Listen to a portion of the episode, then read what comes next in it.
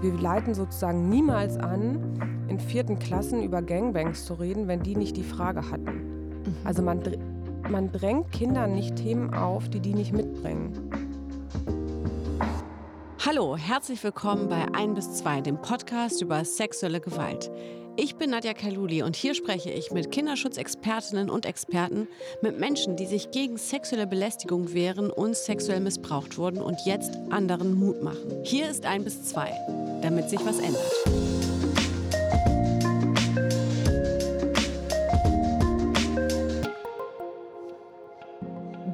Tinder, das ist der Spitzname, den die Sozialpsychologin Dr. Johanna Degen von ihren Studentinnen bekommen hat.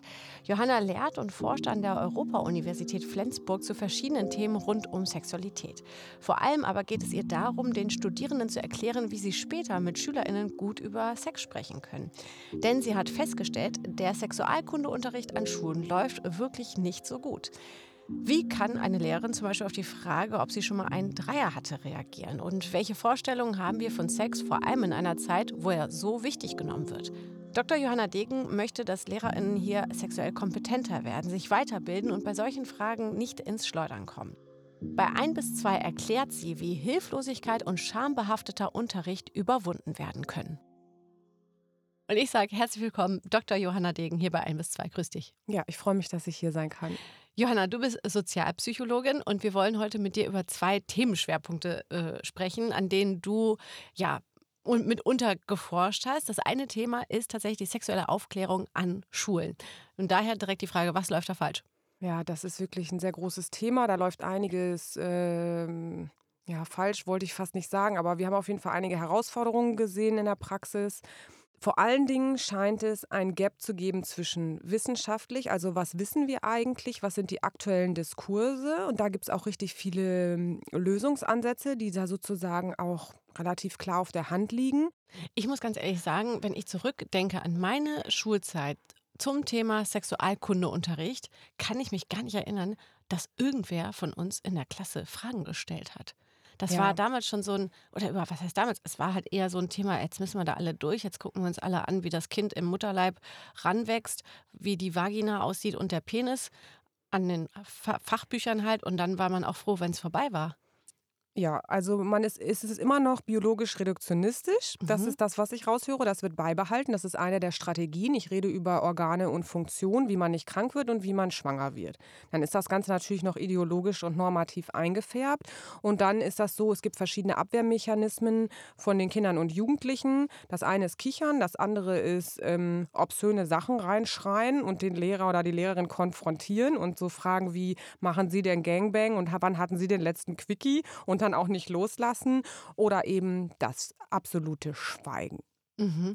Und an wem müssen wir jetzt arbeiten? An den Kindern und Jugendlichen oder an den Lehrern, dass die sich damit besser auseinandersetzen, auf solche Fragen die richtige Antwort zu finden? Also meiner Meinung nach oder in unserem Forschungsteam haben wir so die Lösungsansätze auf Lehrerinnen und Lehrerseite und nicht, dass wir die verbessern oder verändern. Was wir gesehen haben, sind, die sind super motiviert, wissbegierig und haben total Lust, gut da drin zu sein. Oftmals haben die richtig große Vision, deswegen wird man auch Lehrerin oder Lehrer. Wir machen ja auch ähm, Studienmotivationsforschung und daraus haben wir sehr viel gelernt. Die wollen sozial was bewegen, die Schule verändern, besser machen als das, was sie selbst erlebt haben oder eifern einem besonders besonders tollen, einer besonders tollen Lehrperson nach. Also oft sehr große Visionen und hoch motiviert. Und dann fehlt denen sozusagen die, die Umsetzung und auch das Wissen. Ähm, und die wissen auch nicht, wo sie es herkriegen sollen. Und wir sehen auch, es ist auch richtig schwer, es irgendwo herzukriegen. Mitunter gibt es gar nichts, was das füllen würde. Nicht, dass es keine Angebote gibt, aber keine, die auf einem besonders aktuellen Forschungsstand sind. Und, oder sie wirken unattraktiv. Mhm. Also das ist schon ein Problem. Aber wir sehen, die Jugendlichen sind ziemlich offen. Die können über Sexualität reden die wissen auch richtig viel. Oft sagen Lehrerinnen und Lehrer, die wissen ja schon alles oder mehr als ich. Ich kann das gar nicht beantworten. Aber die haben andere Herausforderungen. Jetzt müssen wir wieder aufpassen. Ich sage oft, wir haben eine Hysterese. Das ist, wenn ein Motor weiterläuft, obwohl man ihn abgestellt hat. Und wir haben das so in vielen Facetten bei diesem Thema, wo weitergearbeitet wird in eine Richtung, wo sich das Problem längst verschoben hat. Mhm. Also zum Beispiel laufen dann Aufklärer rum und sagen, wir müssen, äh, Frauen sind liberalisiert Und wir sehen aber in der Forschung eine klare Remoralisierung. Also der Motor läuft noch weiter in eine Richtung, das Problem hat sich längst verschoben und das ist wirklich schlimm. Mhm. Und wir sehen, wenn wir Lehrerinnen und Lehrern helfen, kompetent und vor allen Dingen fröhlich, also dass man die sieht und die ernst nimmt und mit denen arbeitet, dass die kompetent und fröhlich in das Thema reingeht, dann ändert man richtig viel, sodass dann Jugendliche, denen wir auch in unserem Ansatz zutrauen, Entscheidungen zu treffen, kompetent Entscheidungen treffen können. Also unser ganzer Ansatz ist nicht ideologisch. Wir bilden in allen Diskursen aus. Also wir sind weder Vogue noch dagegen, wir sind nicht konservativ oder liberal, sondern wir zeigen alle Diskurse auf und trauen sowohl den Lehrern und Lehrerinnen zu, Entscheidungen zu treffen und sich zu positionieren, die sie dann begründen können, damit die Jugendlichen auch begründet Positionen beziehen können. Und dann fängt es an, richtig Spaß zu machen. Und mhm. dann sind auch wieder Diskurse und Streit möglich. Okay, aber jetzt nochmal, du hast ja gerade gesagt, es gibt ähm, Jugendliche, Kinder und Jugendliche in den Schulen, wo Lehrer sagen, die wissen mehr als ich, äh, was sexuelle Aufklärung betrifft. Ich kann das gar nicht beantworten. Jetzt äh, mal die Frage, welche Rolle hat denn denn eine Lehrerin oder ein Lehrer in der, im Sexualkundeunterricht? Also ist es, ist es die Rolle der Aufklärung, des äh, Enthemmens, ist es die Rolle des, des ähm, ja, der, der also sicher sein, weil ne, wenn man so jung ist, dann muss man natürlich auch über Risiken aufklären, über Grenzen aufklären. Ist das die Aufgabe des Lehrers oder was genau ist die Aufgabe? Ja, ich würde sagen, wenn wir jetzt so in die Begriffe eintauchen, das ist die sexuelle Kompetenzbildung. Mhm. Das ist nämlich genau nicht, was wir auch auf Social Media immer sehen. Äh, Männer wissen angeblich nicht, wo die Klitoris sitzt und wenn die es wüssten, hätten wir besseren Sex. Das sind Oberflächendiskurse, wenn die Lösung so einfach wäre. Die wissen genau, wie die Organe sind im Großen und Ganzen. Ich meine, das kann man nochmal mit abfrühstücken, damit man auch ganz sicher ist. Aber das löst überhaupt nicht das Problem. Mhm. In 15 Sekunden Clips können wir nicht Bildung und Kompetenz schaffen. Ähm, und deswegen würde ich auch sagen, es ist gar nicht so sehr die Aufklärung, sondern es ist eine Kompetenz zu navigieren.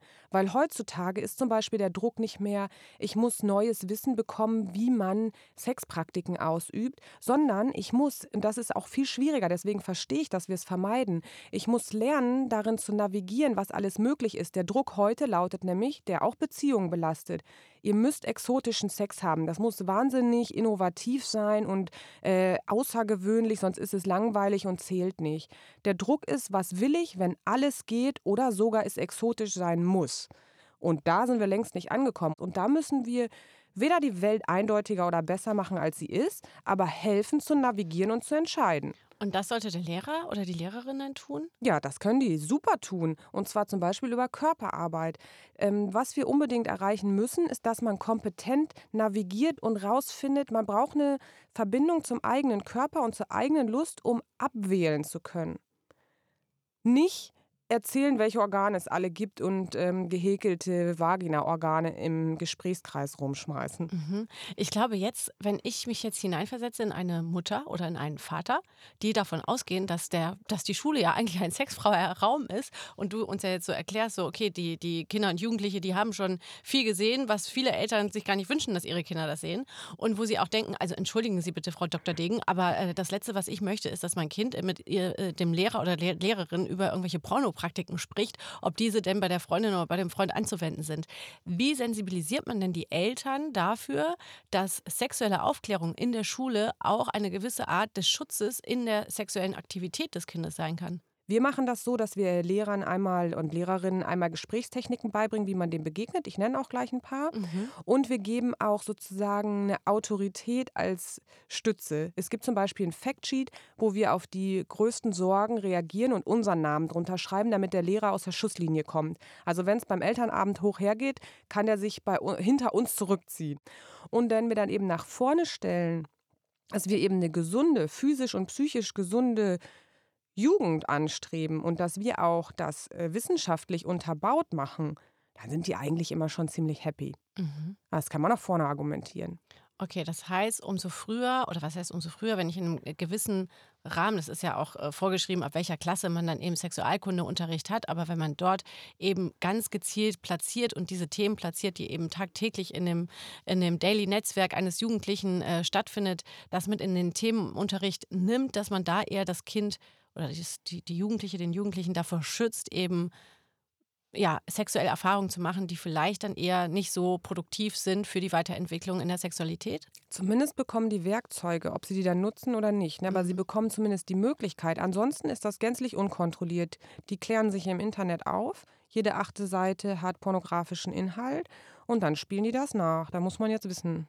Mhm. Und ich hätte das zum Beispiel lieber, und da sind auch die meisten einig, psychologisch begleitet. Mhm. Du sagst jetzt psychologisch begleitet. Jetzt hat der Lehrer oder die Lehrerin ja keinen äh, psychologischen Background, ja, sondern es ist halt ein Lehrauftrag. Da sitzt eine Lehrerin, ein Lehrer, der irgendwie an Handbüchern irgendwie erklären muss, was Sexualkundeunterricht ist. Und jetzt hört man äh, Frau Dr. Degen und denkt sich so, oh Gott, jetzt muss ich da, jetzt muss ich dann denen erklären, dass sie das, was im Porno passiert, nicht unbedingt machen müssen.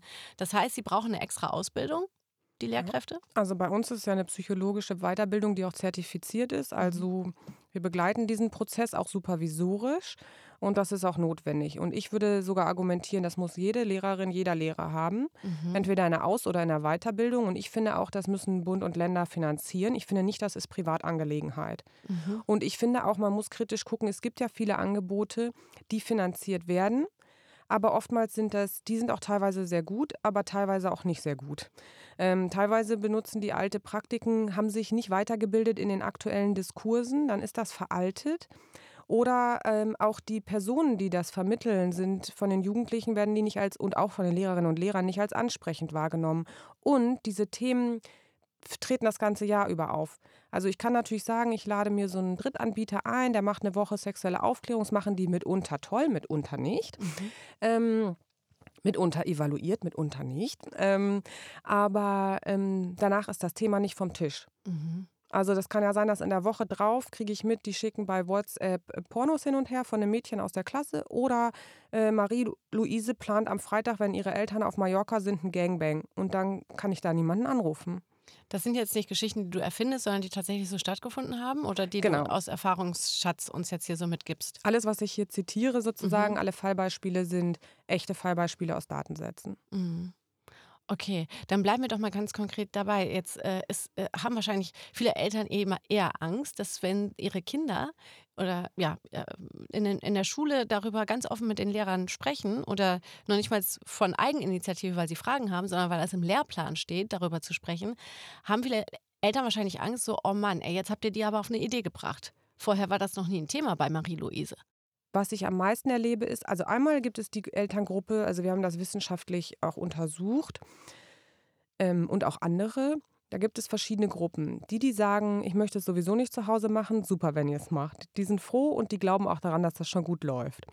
Dann gibt es die, die sagen, ich begleite das und kontrolliere das so sehr wie möglich, indem ich zu Hause so viel Aufklärung wie möglich leiste.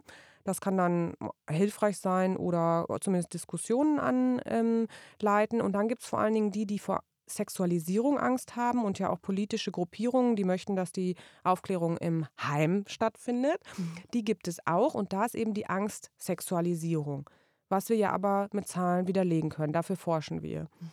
Es ist eben so, dass Aufklärung nicht zu risikoreichem Verhalten führt. Mhm. Messbar nicht. Also mhm. dem können wir mit offenem Visier und offenem Herzen begegnen und sagen, das verstehen wir, das passiert nicht. Mhm. Okay, weil das ist wahrscheinlich die größte Angst, die man hat, dass man eben durch den Unterricht erst sexualisiert wird und nicht eben eine ja, verantwortungsvolle Befassung mit Sexualität stattfindet durch die Aufklärung. Also ein Prinzip bei der sexuellen Bildung, sage ich jetzt mal, weil mit dem Aufklärungsbegriff ist ein bisschen schwierig. Mit, bei der sexuellen Bildung ist auch, dass man keine Themen aufdrängt, die die Kinder nicht haben. Also wir leiten sozusagen niemals an, in vierten Klassen über Gangbangs zu reden, wenn die nicht die Frage hatten. Mhm. Also man, man drängt Kindern nicht Themen auf, die die nicht mitbringen. Würdest du denn sagen, dass du hast ja eben gesagt, dass du findest, dass jede Lehrerin und jeder Lehrer sich dahingehend weiterbilden muss und dass der Bund und die Länder das auch mitfinanzieren sollten oder überhaupt finanzieren sollten, weil das für dich in die Grundausbildung eines Lehrers gehört. Kann man das den Lehrern zumuten? Weil es gibt ja auch unter uns Erwachsene durchaus Menschen, die irgendwie äh, da auch an ihre Grenzen stoßen. Wie geht man damit um? Also ich habe das jetzt noch nicht äh, mitgekriegt, dass jemandem das keinen Spaß gemacht hat. Also die haben solche Lust und die haben auch eine große Freude, sich mit ihrem eigenen Standing auseinanderzusetzen. Und genau wie Pädagogik als dritte Säule im Lehramtsstudium Fach ist, könnte da Sexualität auch eine Facette abbilden. Und es mhm. gibt sogar Curricula dafür. Mhm Ähm, und ich finde, das gehört zur Ausbildung, weil wir können es nicht wegdenken. Und ich finde, es hat keinerlei negative Effekte, mich selber mit der Sexualität auseinanderzusetzen. Wir bieten ja zum Beispiel auch ein Online-Format an für diejenigen, die keine Lust haben, das öffentlich zu besprechen in Gruppen. Mhm. Und das wird sehr positiv evaluiert. Mhm. Also viele sagen dann, oh, ich fand das angenehm, ich habe das A mit meinem Partner, meiner Partnerin gemacht, das war irgendwie gewinnbringend, das war wie eine Mini-Therapie für uns. Und ähm, die sagen, es war eine angenehme Art, darüber zu reden, weil wir eben Diskurs auf Metaebene besprechen. Und die meisten finden, das ist eine angenehme Art, eine anerkennende Art, ohne dass sie pushy ist. Und mhm. wir haben schon viel gelernt über Lehrerinnen und Lehrer, weil Lehrer, die ja auch unser Ausgangspunkt sind, zum Beispiel, dass ähm, einige von denen selber noch nie Sex hatten. Mhm. Ähm, und auch diese Leute holen wir eben ab. Und das, was ich lerne, ist, die fühlen sich dann kompetent und sicher. Die fühlen sich auch nicht gepusht, das jetzt selber alles auszuprobieren, sondern oft erleichtert, weil wir eben auch beibringen, es gibt diesen Druck zu ähm, exotischer Sexualität und was ist eigentlich los in Beziehungen. Zum Beispiel haben ja Langzeitbeziehungen nach zwei Jahren im Schnitt nur dreimal im Monat Sex, nicht siebenmal pro Woche. Mhm. Und das ist dann auch stabil. Und viele fühlen sich erleichtert von diesem Wissen über Beziehung und Sexualität. Und es gibt die, die sagen, ich möchte mir das gar nicht angucken, das finde ich pervers, das ist aber eine sehr kleine Zahl. Mhm, okay. Du hast gerade das Online-Angebot angesprochen, das, ist, das richtet sich dann an jede und jeden oder richtet sich das gezielt an Lehrer oder an Eltern oder an wen richtet sich das? Jeder und jede. Wir haben natürlich auch spezielle Kurse für Sozialarbeiterinnen und Sozialarbeiter und Lehrerinnen mhm. und Lehrer. Wir nennen das Projekt einmal, das heißt Teach Love. Das ist das Projekt, was äh, du gerade angesprochen hast. Und das können nämlich auch eben Lehrerinnen, Lehrer, Sozialarbeiter oder eben auch Eltern sich mal an die Seite nehmen, um in dem Spektrum, was du mitentwickelt hast, eine sexuelle Aufklärung, sexuelle Bildung zu erlangen. Ist das so richtig zusammengefasst? Ja, ich würde sagen, jeder, der Beziehung und Sexualität in der Gesellschaft wahrnimmt oder lebt, der hat da viel von. Okay, gut. Ich fühle mich irgendwie angesprochen. Nun gut, ähm, jetzt, ähm, wie gesagt, also ich, ähm, ich frage mich halt eben gerade, wie, wie, wie Lehrer da be am besten rangeführt werden können, aber das hast du ja ganz, ganz gut erklärt. Eben, oh, da würde ich ja? gerne was zu sagen. Bitte. Wir, ähm, wir versuchen Lehrerinnen und Lehrer daran zu führen, indem wir, und da grenzen wir uns auch, wir haben eben den Markt untersucht und unsere, das wird auch jeder sehen, der auf die Webseite kommt oder auf die Social-Media-Kanäle, wir lieben Erwachsene, wir lieben Lehrerinnen und Lehrer, wir glauben an das, was wir machen, das ist unser Herzblut. Wir haben das ja auch aus einem Team mit Therapeuten, Therapeutinnen, Soziologen, Psychologen gemacht und das haben wir pro bono gemacht. Mhm. Das glauben wir sowas von, denn wir haben dafür jahrelang so gearbeitet. Mhm. Ähm, und das merken die Leute, das ist ein Herzensprojekt, wo man gesehen wird und anerkannt wird und die kommen ja von alleine. Wir haben ja nicht mal Werbung gemacht. Ja, okay. Also, also das, das Interesse ist halt da, sich mit diesem Themen mal auseinanderzusetzen und eben, ich meine, wir, wir machen hier einen, ja, einen Podcast, wo es um ja, sexuelle Gewalt gegenüber Kindern und Jugendlichen geht und um nochmal eben die Verbindung dahin zu bringen. Es geht halt eben auch darum, dass man mit einer Aufklärung eben auch schützen kann. Ja, das ist bei uns ein großes Thema, ein großer Themenschwerpunkt. Ähm, wir haben ja auch gesehen, unter der Pandemie sind die Zahlen nochmal gestiegen. Mhm. Äh, zumindest von denen, sogar von denen, von denen wir wissen. Und die Dunkelziffer, gehen wir davon aus, ist sehr viel höher. Und wir gucken uns auch die aktuelle Forschung an. Ich war gerade auf ähm, dem Kongress der Deutschen Gesellschaft für Sexualforschung und habe mit einer Forscherin, die auch bei uns im Team mitarbeitet, ähm, die Forschung angeschaut, die gezeigt hat, dass Frauen es immer noch nicht berichten. Also es wird selten angezeigt und warum das so ist. Uns interessiert ja immer, wieso. Mhm. Also nicht die nackte Zahl, sondern auch, was ist das Narrativ dahinter. Und da zeigt sich zum Beispiel, oftmals wird es nicht als Gewalt erkannt, weil es zum Beispiel nicht im dunklen Wald stattgefunden hat, sondern im eigenen Zuhause. Es wird dem selbst zugeschrieben. Ich hatte ja auch einen kurzen Rock an und war betrunken. Und es wird kein Glaube ans System getragen. Also das, mir wird ja nicht geglaubt, die haben Wichtigeres zu tun. Ich habe Angst, dass dabei eh nichts rauskommt. Mhm. Sowas gucken wir uns an. Und ähm, wir haben ein ganzes Modul dem Thema gewidmet. Das ist auch bei jeder Kurszusammensetzung verpflichtend dabei. Und das Allerschwierigste daran ist, und da wird es wieder, das ist eine Sache, wo ich auch sagen muss, das ist schwer, dass wir wissen, Verhaltens- und Beziehungsmuster werden am Modell gelernt. Also Kinder relativ früh im Leben kopieren, wie wir uns verhalten in Beziehungen. Und da können wir nicht gegen anreden.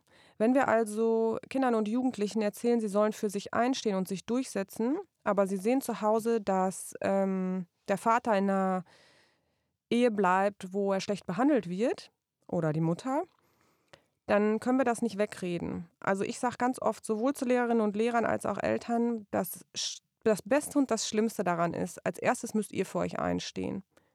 Wir können es nicht wegreden, wenn wir es selber nicht machen. Und mhm. das ist aber so, so schwer. Mhm. Also vorleben, sich nicht unterbuttern zu lassen, sich nicht schlecht behandeln zu lassen, für sich einzustehen, ist sozusagen key, neben anderen Sachen wie genau zuhören. Ähm, können wir vielleicht noch mehr darüber sprechen. Aber das ist so eine Botschaft, die ich auch sehr vor mir hertrage. Wir können es nicht wegreden, wenn wir es selber nicht durchziehen können. Und was wir in der paartherapeutischen Praxis sehen, ist totale Machtgefälle in Ehen und sehr viele, die in unglücklichen Ehen bleiben, auch manchmal den Kindern zuliebe. Mhm. Und da muss man eben sagen, wenn man in einer Dauerkonfliktehe bleibt, kopieren die nur, ich kann mich aus Konflikten nicht befreien. Wie gehen wir denn dann am besten damit um, dass wir eben in diesem Spaßfaktor Sexualität eben als Lehrerin oder als Lehrer und als Eltern eben klar machen, hinter diesem Spaß können aber auch Gefahren stecken und deswegen sprechen wir darüber. Wie sensibilisiert man denn sowohl die Lehrerinnen und die Lehrer als auch zum Beispiel die Eltern und die Jugendlichen, dass das alles zusammengehört. Ja, wir vermitteln mit Freude Ernstes, sage ich ganz oft. Mhm. Und ich hoffe auch, ich transportiere das mit meiner Person. Ich versuche das ständig auch vorzumachen. Ich mache das auch in Rollenspielen mit Menschen. Man kann mit einer positiven Attitüde sehr ernste Dinge verhandeln. Und wir können auch Freude an Sexualität lernen und sich abgrenzen. Und wir müssen gucken, was sind neue Frauenbilder, was sind neue Männerbilder, wie wollen wir sein, sodass auch Rollenspannung noch möglich ist?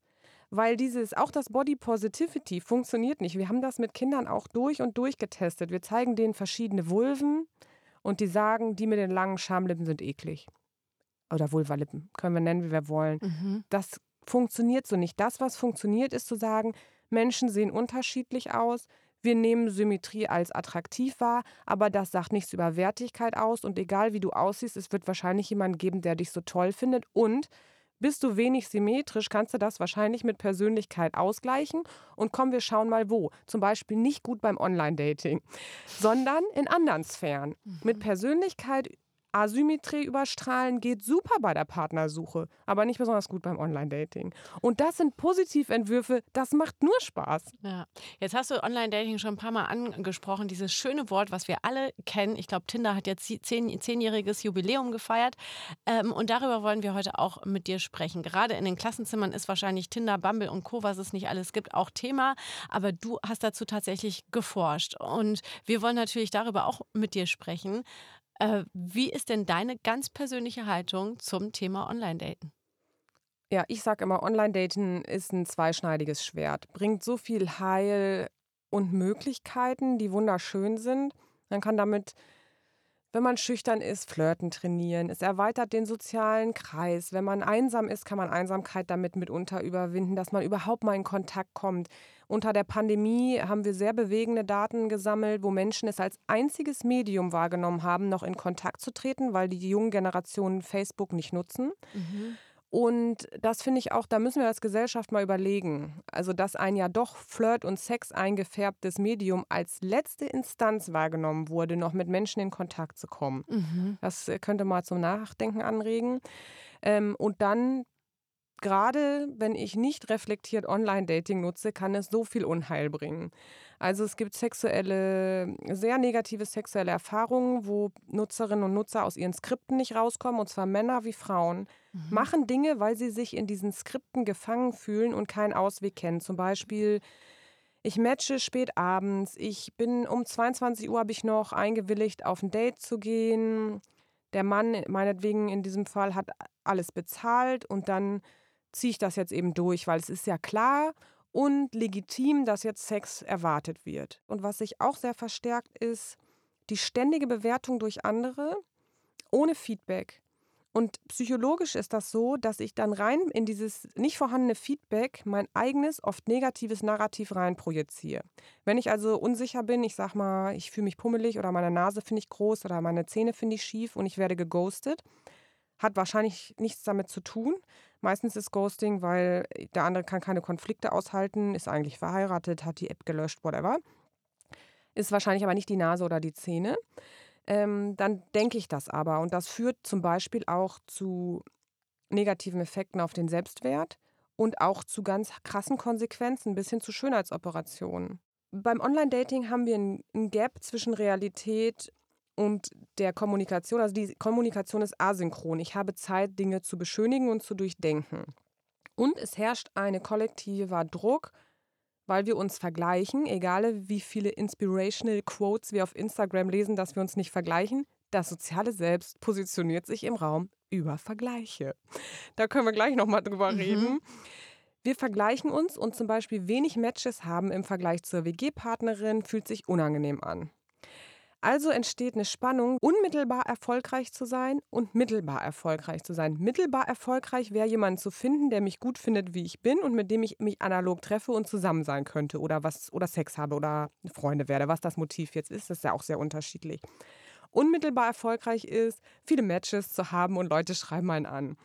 Und ähm, je mehr ich unmittelbar nicht aushalte, äh, unerfolgreich zu sein im Vergleich oder auch manchmal zu einem vorgestellten Erfolg, desto größer ist die, ähm, der Leidensdruck, denjenigen zu treffen, weil ich weiß, mein Selbst ist eine Enttäuschung. Und das ist jetzt nicht zu unterschätzen. Ich sage ja immer, es gibt auch gesunde Online-Data und da gibt es sogar ein paar Faustregeln. Gib uns die. die ja. Ich glaube, ganz viele haben jetzt ganz große Ohren, weil der Herbst fängt wieder an. Ja, die Leute sitzen zu Hause und denken sich so: Oh Mann, ey, letzte, also, last call Online-Dating.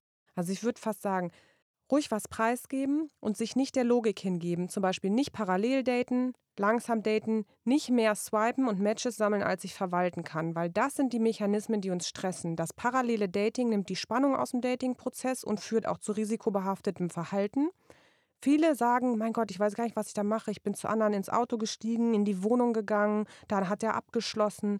Viele riskante Szenen, wo nichts passiert ist. Mhm. Also öffentlich treffen, nicht zu viele Dates aneinander rein, wirklich mit der Person vorher sprechen, sich nicht dieser Verfügbarkeit unterwerfen. Die Logik ist ja, man datet, wer sofort verfügbar ist. Und man kann ja auch sagen, ich kann aber erst in zwei Wochen und ich würde gern mal nach Hamburg ins Theater. Dann habe ich das entschleunigt und ich zwinge den anderen, in mich zu investieren. Und wer dann gar keine richtigen Absichten hat, macht das gar nicht. Und das, was wir lernen, ist, dass diese Dates unheimlich erfolgreich sind. Mhm. Weil wir wurden gezwungen, was zu investieren. Wir investieren selber und was dann passiert ist, die Spannungskurve geht hoch.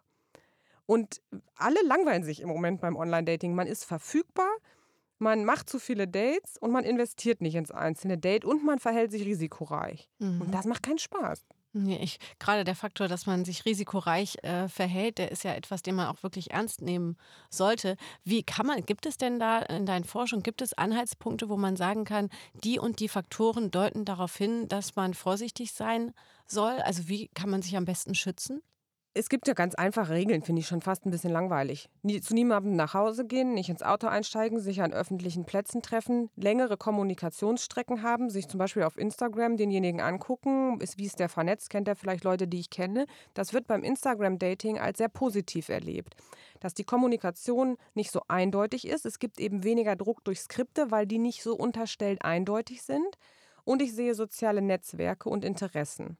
Das sind ja sozusagen, das ist alte Schule. Das sind die Prinzipien der alten Schule, die wir beim Instagram-Dating reproduzieren. Mhm, interessant. Und ähm, das wird eben auch als sicherer erlebt. Jetzt finde ich es gut, dass wir über die Risiken darüber gesprochen haben, aber mich würde äh, hinten raus tatsächlich auch nochmal interessieren, ähm, was du denn aus deinen wissenschaftlichen Erkenntnissen gewinnen konntest, wie der oder wie ja der Boom rund um das Online-Daten sich auswirkt auf unseres, unser analoges Zusammensein massiv. Ich sage das ganz oft, Online-Data geht nicht nur Online-Data an. Ja, das ist äh, so reaching beyond, also geht weit darüber hinaus, ähm, weil die Logiken, die wir da etablieren, in, also auf zwei Arten. Die Dating-Logiken, die wir online etablieren, reichen in die ganze Gesellschaft rein. Zum Beispiel war vor Online-Daten, da würde ich sogar fast kausal werden, war es verpönt, parallel zu daten. Jetzt nehmen wir das hin. Jeder weiß, wir schreiben gleichzeitig mit mehreren, wir gehen donnerstags auf ein Date und jeder weiß, der andere hat wahrscheinlich Freitag und Samstag noch zwei andere. Und es wird akzeptiert, aber nicht gerade genossen. Weil es ist, wird als unromantisch beschrieben. Ne? Man hat eben diesen performativen, unverbindlichen Sex, der für keinen dann zufriedenstellend ist. Wird zum Beispiel gesagt, die, die, die, die, die äh, nur eine Sexstellung, weil das sonst unvorteilhaft, aber da geht ja die ganze Leidenschaft flöten. Man hat immer das Gefühl, da gibt es noch eine Million spannende Möglichkeiten. Es gibt auch so einen Tinder-Neid in Beziehungen. Also Beziehungen, auch gerade unter der Pandemie, dachten so, wäre ich bloß Single und dann könnte ich jetzt hier daten und hätte meine Ruhe. Die Singles haben alle gedacht, hätte ich doch eine Beziehung, dann wäre ich nicht so schweineeinsam. Es gilt beides, ist beides wahr. Und so gibt es auch so einen Tinder-Neid, dass das so super exotisch und spannend wirkt. Und ähm, dass man dann ständig den Partner evaluiert, weil man eben denkt, ich könnte halt auch aufsatteln, vielleicht sind da draußen statt 90 Prozent noch 100 Prozent. Also auf viele Arten wirkt das Online-Dating rein in unsere Beziehungen. Mhm. Johanna, jetzt hast du uns so viel erzählt und so viel mitgegeben und ich merke gerade, es rattert immer in meinem Kopf. Ich finde das, also ich gehe, schließe jetzt mal von mir auf andere, dass man da ganz viel für sich mitnehmen kann von beiden Aspekten. Wir haben jetzt über zwei komplett verschiedene Themen gesprochen, aber ich fand das gut, dass wir das machen konnten, weil du bist eine gefragte Frau und du hast eben diese unterschiedlichen Schwerpunkte, zu denen du geforscht hast. Ich sage an dieser Stelle vielen, vielen Dank, Dr. Johanna Degen, dass du heute bei uns bei 1 bis 2 warst. Ja, sehr gerne. Hat mich gefreut.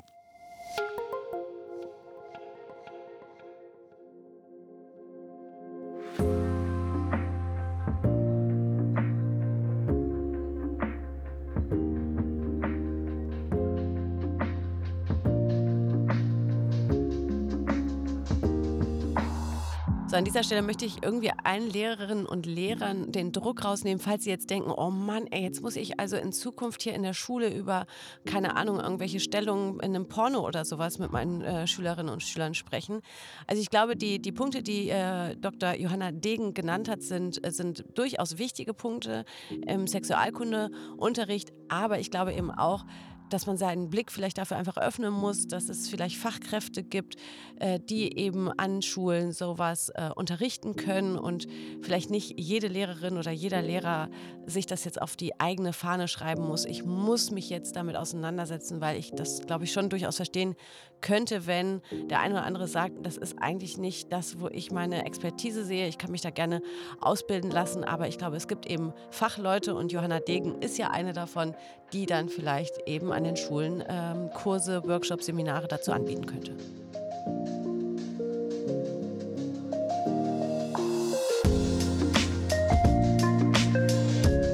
An dieser Stelle möchte ich euch jetzt auch mal Danke sagen, dass ihr uns so treu zuhört und auch bei schwierigen Themen eben nicht abschaltet.